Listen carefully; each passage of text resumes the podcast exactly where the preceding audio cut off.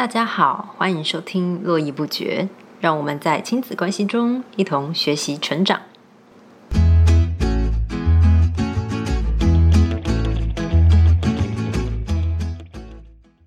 在今天节目的一开始呢，我想先来问一下大家一个问题：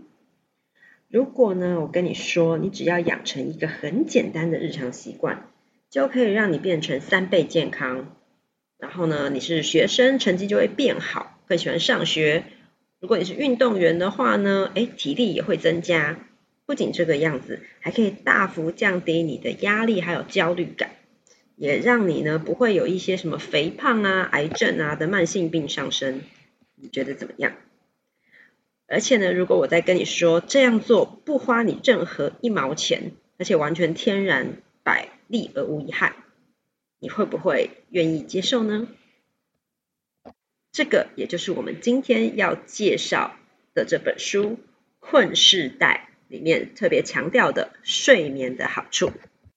这本书的作者 Heather Turgeon 还有 Julie Wright，他们两个人是睡眠训练师，所以呢，他们也就创造了出这本训练指南，让大家可以去了解如何去睡得更好。包含我们自己，还有家里面的小朋友或是青少年。那这本书呢，也有我的推荐文，里面提到说，其实这本书的特色就是不只是告诉你睡眠的重要性，还有他去教你怎么跟青少年沟通，让小朋友可以主动的去离开手机的诱惑，然后早点睡觉。我觉得这是这本书跟其他书蛮不一样的地方。所以这本书呢，它其实蛮完整的，因为这本。书前半是比较理论的部分，在告诉你说，就是为什么睡眠对青少年还有发展是非常重要的。然后后半呢，他在告诉你说，如何去让青少年正视睡觉这件事情，而且真的能够去执行。那我在这本书里面呢，其实看到很多就是跟生活上非常有关联的事情。所以呢，这本书我们会从几个部分来讲。首先，第一个部分呢，会去讲到说，哎，其实我在教学现场，然后看到很多青少年，也跟这本书里面所讲到的状况是非常吻合的。然后呢，里面提到的很多的方法，我也会跟大家分享。我觉得，哎，哪些部分我觉得可以直接的实行。最后呢，再告诉大家适合怎么样的人阅读。那我们可以先来看一下这本书里面，它有提到一个问题。就是想要先问大家，大家觉得一个青少年一天大概要睡多少个小时？是七到八小时、八到九小时，还是九到十小时？如果是你的话，你会怎么回答？在这本书里面呢，他告诉我们，哎，根据这个研究起来，其实应该是九到十小时哦。可是我们自己回想看看，我们以前有睡这么久吗？九到十小时，你就觉得天哪，也太会睡了吧？可是其实你仔细去想想，就是小的时候，就是小朋友他们小的时候，哎，然后觉得说，哎，他们睡觉是很正常的，你会觉得说小孩子睡觉很正常。可是，一旦遇到青少年，其实很少会有青少年的父母碰到对方，然后跟对方说，哎，你们家的小朋友睡得够吗？通常会问说，哎，最近你儿子功课怎么样啊？他有补什么习呀？或者是他参加什么运动社团？基本上很少会去谈论睡觉这件事情，是因为我们已经把青少年当成是半个大人。可是在这本书里面，他告诉我们说，其实青少年虽然说，哎，他看你们看起来好像他已经长大不少，可是其实在这个发育的阶段，他还是需要很长时间的睡眠。所以这个九到十小时，其实光这个点，哎，就已经让我们觉得哇，原来小朋友需要睡这么久。那其实你可以看到，现在像我问我的学生啊，其实能够睡到八小时的，真的就已经没有那么多了，更何况是九到十小时。所以很，呃，可以普遍的来说，大部分的青少年其实睡的都是比较不够的。那如果睡得不够这件事情的话，呃，对他们来说就会有一定程度的影响，像里面就有提到说，呃，因为啊睡眠不够，很容易让孩子的多巴胺变得很剧烈。我们都知道多巴胺就很容易很嗨嘛，所以呢，他们就会很想要追求刺激。所以我常会看到我很多的学生，他们就是一群人，然后会去做一些很屁孩的行为，就觉得很夸张。那其实那一方面，可能青少年本来就很容易会这个样子，再加上是如果他们睡不，他们睡得不够，多巴胺就是太过旺盛的话，他们的判断力也会下降，而且呢，他们也很容易会有各种的上瘾。譬如说，有些人呃，可能就会呃手机成瘾啊，哈，或者是各式各样的。所以其实睡觉这件事情其实是蛮重要。那很多人就会发现，大部分的呃学生他没有办法睡得很长，有几个部分。第一个是可能功课很多，然后补习很晚。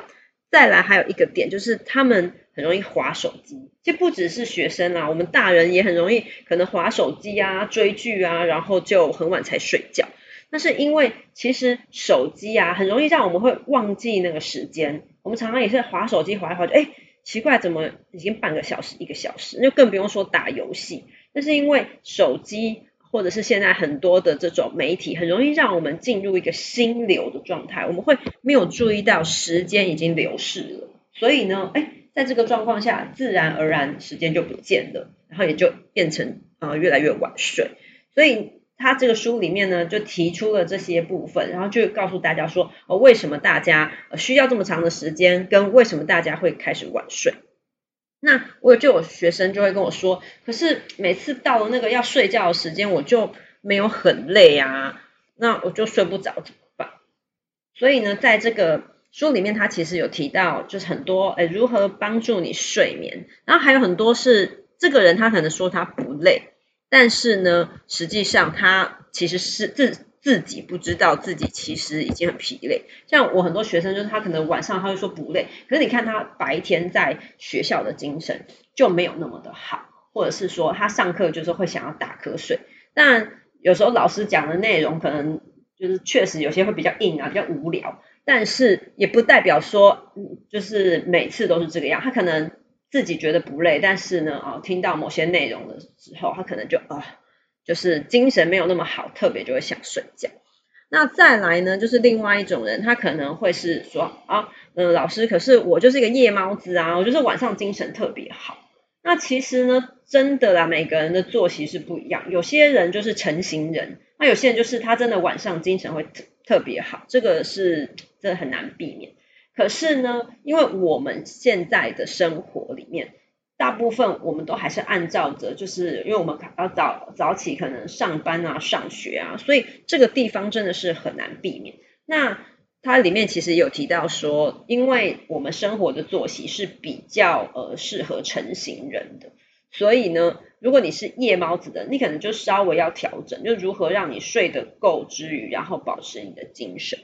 那还有另外一种学生会跟我说：“老师没关系啊，我平常就是因为要补习啊或干嘛，我就睡比较少。可是我周末都睡很长啊。”就关于还睡眠债这件事情，就是一定很多的学生或者是成人都会有这个状况。到底用周末补眠 O 不 OK？那像我自己也有实验过啊，就是平常可能工作很累，然后周末整个就睡得很长的一觉，就觉得啊。精神很好，神清气爽。可是，在书里面有提到说，你如果一两次就算了，可是你长期下来的话，其实会打乱你的这个荷尔蒙，还有你的这个情绪的稳定度。所以他是建议说，其实不要常常用这种方式，因为你以为你可以还睡眠债，其实没有这么容易。所以每天固定时间、固定长度的这个睡眠，其实对每个人来说是比较好的。那我觉得呢，他在这本书里面其实就可以很直接的告诉大家一些解决的方式。像里面呢，他其实就有直接告诉大家说，哎，要怎么样让睡眠这件事情变得是比较容易的。首先呢，他就是从生活环境开始讲起。那因为很多人都会在呃，床上划手机，或者是说，哎，晚上睡不着，就哎就起来划一下手机干嘛的？他说，其实这个都是很容易会让你睡不好的。所以呢，它里面就提到说，让卧室变成就是手机还有电脑的禁区，就不要在卧室放这些东西。所以像我也会建议，就是我的学生，如果说呢你要睡觉，你最好就是把你的手机可能放在客厅，就找一个地方，或找一个你喜欢呃漂亮的盒子啊什么的，你就把它放在那里。那很多人就会说，可是我要当闹钟啊，我要什么？其实这个问题都很好解决，就是你去买一个传统型的闹钟，然后用它来。每天叫你起床，其实这样就 OK 了。那我自己也是这样实验，觉得其实影响不大，而且你不会一起床就划手机，也不会让你每天就精神最好的那个时刻的注意力就被手机拿走。所以这个方式我觉得还不错。再第二个呢，它其实就有讲到说，你最好你的环境里面呢，就是第一个不要有光线的干扰。那我知道有些人可能睡觉的时候会习惯开一个什么小夜灯啊之类的，他的意思就是你不要去呃用这些光线，因为我们已经接收很多这种平板啊、蓝光啊这些光线，会影响到我们的这种褪黑激素，所以呢，让你睡觉的时候不要有这些呃光线的干扰，还有温度啊什么的，然后你的这个呃卧房啊是舒适的，会让你就是很比较容易入睡。再来就是睡前可能可以有一些睡前的仪式，譬如说像呃我自己就很常用一个方法，就是呃我会在睡前可能写一些东西，譬如说把一些明天要做的事情，或者是说哎一些就是呃在脑袋里面的杂思，我就会把它写下来。这样子的话呢，就是把这些东西腾到纸上呢，让你的大脑哎也可以暂时呃得到一个清空。或者是哎，可以回想一下，哎，当天有一些什么事情，或者写感恩日记，这些其实都可以帮助自己，就是作为一个睡前的仪式。那书里面有提到一个东西，说哎，有些人喜欢听音乐啊，或者是啊听一些什么 podcast 睡觉。它里面有讲到说，就是建议大家如果要听的话，最好是听那种像可能呃单纯的什么流水声啊，或者是说哦，像我的话，我是会。偶尔会听一些那种冥想的音乐，而且像这些东像呃这些东西的话，就是你自己还是呃要设定一下，因为通常听这个你可能就还是会要把手机拿进房间里面，所以这个部分可能要稍微注意。那还有提到说练冥想这件事情，这个也是我真的有实实行过的。我觉得青少年其实有在做冥想的人比较少，比较是。大人会愿意去做冥想，不过其实冥想的好处已经有非常多的科学研究了，大家也都知道，呃，冥想真的是可以就是改变大脑，甚至改善情绪。所以这个部分呢，它在这这一本书的最后面，它也有一小篇章稍微介绍一下这个。再者呢，就是咖啡因，很多的孩子其实非常喜欢喝饮料。那我们大人其实也很喜欢喝饮料，这个很正常。甚至于很多人其实每天早上如果没有咖啡，他根本就是没有醒来的感觉，或者一天要两杯咖啡，这种都很正常。可是呢，咖啡因其实确实会影响我们呃睡觉这件事。所以呢，它里面其实也建议说，如果要喝咖啡的话，就是建议不要超过下午一点，因为这样可能会影响到你晚上的睡眠。那我看很多小孩他们其实。也没有在进咖啡因，就晚上可能去补习的时候，还是会带可能含咖啡因的饮料，或是喝茶啊什么的，这个可能都会影响他的睡眠。或者像我有些学生，他们会在回家的时候，因为很累，所以决定先睡觉。这件事情在以前我学生时代也常常做，可是通常这会变成一个恶性循环，就是。可能你吃饱饭就去睡觉，想说我睡一下好了，哎，没有想到一睡可能就睡了一个多小时、两个多小时。那你起来你就会发现啊，我的功课还没有写完，或是哦，我本来该做的事情还没有做，所以呢，你就会因此而往后去呃延迟你睡觉的时间，可能就会变成更晚，可能一两点。然后隔天早上起来又会觉得哎精神不是那么好，所以就会变成一个恶性循环。所以他建议是最好不要一回家就睡觉。然后午睡的话，它里面其实是有讲到说，如果你每天睡得够饱的话，也许你不需要午睡。但我看现在大部分的人其实都蛮累的，所以呢，可能我觉得午睡呢，小睡个呃二三十分钟，其实也蛮能够帮助呃下午还有晚上的精神。就这本书呢，它就是有提到这些部分以外，就还有一个很特别的点，就是他要去讲说，我们知道了这么多睡眠的好处，我们知道了这么多睡眠的方法，可是最重要的是，我们要怎么样让青少年去改变这件事情？其实改变是最难的，所以呢，他这本书里面呢，就有。一个部分是专门给青少年的，甚至如果你是爸爸妈妈的话，你可以直接拿这本书的这个篇章，那这个篇章的部分我会放在下面的那个资讯栏，就直接把页数告诉你，你就可以直接这本书，如果你很懒惰看的话，你可以直接把这本书的这个篇章给孩子看，让他去知道这个部分。那里面其实就有讲到说，从青少年最在意的事情着手。因为你每天都跟他讲说啊，赶快去，赶快去睡觉啊，早点睡觉啊，什么什么的。基本上青少年就是这种事情，就是左耳进右耳出，他们都没有什么认真在听。所以你一定要从他最在意的事情去着手。譬如说，像我些呃呃男学生，他们在意的就是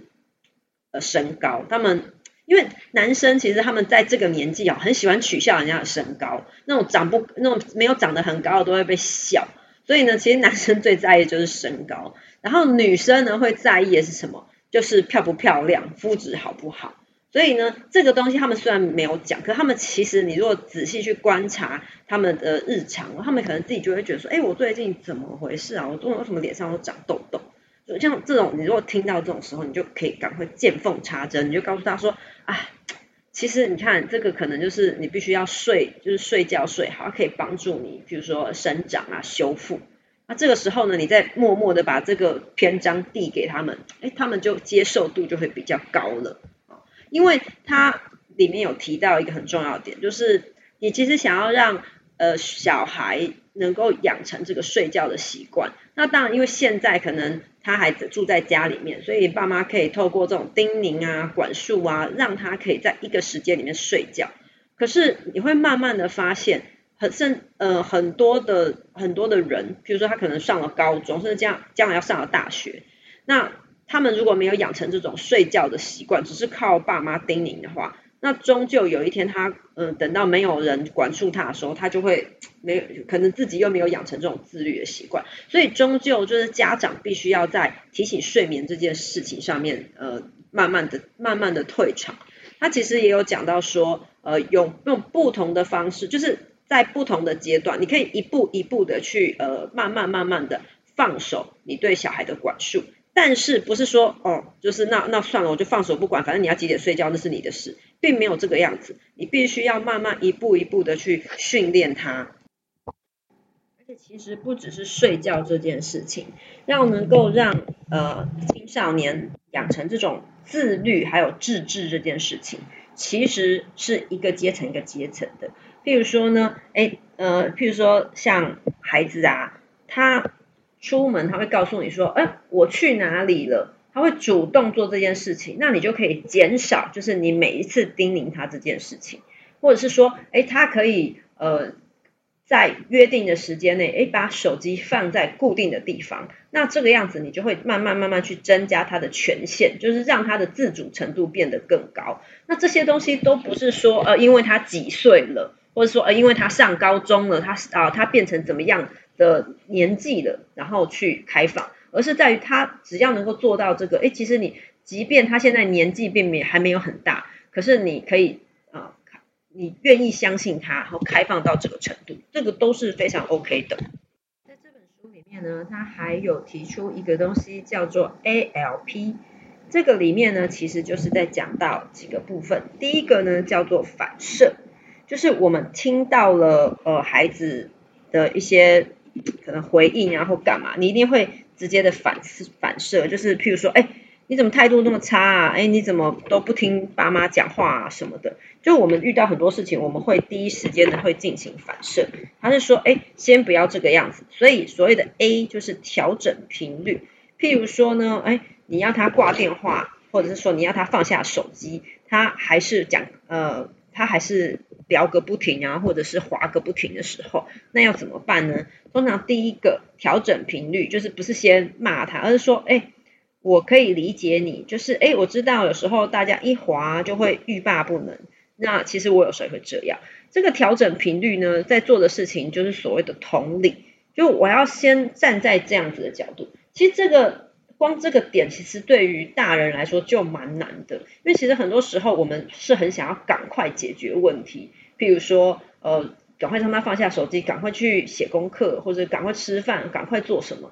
很希望他赶快进入下一步。这个时候你还要耐着性子去同理他，其实我觉得这个对大人来说就已经是一个蛮大的挑战。那同理他完之后呢，第二个呢就是设定边界，就是你要让他知道说，OK，那你现在应该滑到一个呃状况喽，所以你要啊知道你必须要在你在吃完饭之前，你应该要把手机放在哪里，要告诉他，哎，你这个边界啊是什么，然后再来呢就会告诉他说解决问题。说，那我们呢？哎，可以一边就是一起做晚餐，然后我们可以一起从从事一些活动，譬如说一起听听音乐啊，或者说听听哎你喜欢的 podcast，也可以增进一下彼此亲子之间的这个关系。在这本书里面有提到一个很有趣的东西，就是他就说，哎，其实每一个青少年每天都应该要摄取一些维他命 C。这个大家觉得说，哎，维他命 C 这个不是很正常吗？其实呢，哎，里面有讲到一个所谓的维他命 C，这个 C 是 connection，就是彼此之间的连接。青少年呢是非常重视人际关系的，这个人际关系呢，哎，其实我们常常会认为说可能是朋友。所以呢，让孩子可以跟朋友有一些呃可以聊天啊，或者是可以鬼混一下时间，比如说一起打打游戏呀，或者是呃呃一起讯息一下什么的。其实这个是必要的，他们必须每天要有一些这个部分。那当他每天有一些这种维他命 C 的时候，他会他的心里面也会比觉得比较平和一点。那再者呢，其实家人之间也是有这个 connection，有没有这个亲子？之间有没有一些互动跟连接？那这个呢，其实可以帮助孩子，就是不要让他们网络成瘾的很严重。因为很多网络成瘾很严重的人，就是因为他在现实生活中没有这种 connection，他可能呃朋友之间，朋友没有办法理理解他在想什么，所以他必须可能要靠这些虚拟的世界啊，或是网络世界，甚至网友去理解他。那他可能跟父母的感情也不会太好，因为父母可能可能很忙碌，或者是说，哎，根本就不理解孩子在干嘛。所以呢，这种 connection 能够让孩子把焦点转回到正常的生活，那能够转回到正常的生活，才有可能完成好好睡觉这件事情。那和青少年沟通本来就不是很容易的，所以在这本书里面也有提到，就是冰山系统。我们都很清楚，很多时候，呃，青少年展现出来这种，呃，骄傲啊，蛮不在乎啊，就是这种态度，老实说，真的会让人觉得很讨厌。可是呢，它里面提到说，这些他们所展现出来的这种无所谓的这种态度，其实这个冰山下面有非常非常多的原因，这个可能都会阻碍你跟他之间的这种沟通。所以他这本书里面也有提出这个地方。最后呢，他花了，哎，其实大概二十。几页的篇幅去做了一个跟睡眠有关系，一步一步的。我刚刚前面有提到说，呃，他有一个篇章直接告诉孩子睡眠为什么重要。那后面呢，他花了这样子的篇幅，就告诉大家如何可以一步一步的，第一个去检视你到底睡得够不够。再来第二个，我要怎么样一步一步的去调整我的睡眠，甚至于做到。它最后还有一个就是检核表，你可以打勾。那这个部分呢，我也会放在下面的资讯栏，大家就是可以直接，如你可以呃直接看这个部分，甚至我刚刚讲过，你就直接把这个部分丢给你觉得哎你想要他好好睡觉的人也 OK。啊，所以呢，在这本书里面呢，他最后它里面有提到有一个东西，就是我们都都知道的这个 NBA 球星这个 LeBron James，他里面有讲到一句话，就说睡觉皇帝大，身心恢复最好的方法就是睡一觉。所以呢，能够睡九个小时非常棒，偶尔呢他会睡到十个小时。所以呢，NBA 球星都这个样子了，所以我们更要好好的来睡上一觉。这本书呢，其实可以推荐给啊，第一个睡得不是很够，又不是很好的人。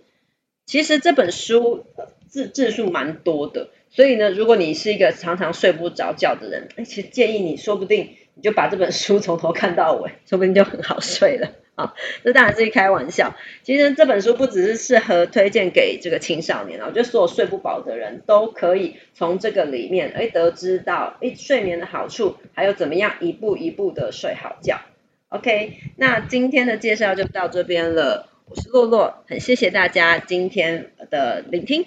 那有问题的话，都请欢迎留言在下方资讯栏跟我交流。谢谢大家，我们下次再见哦。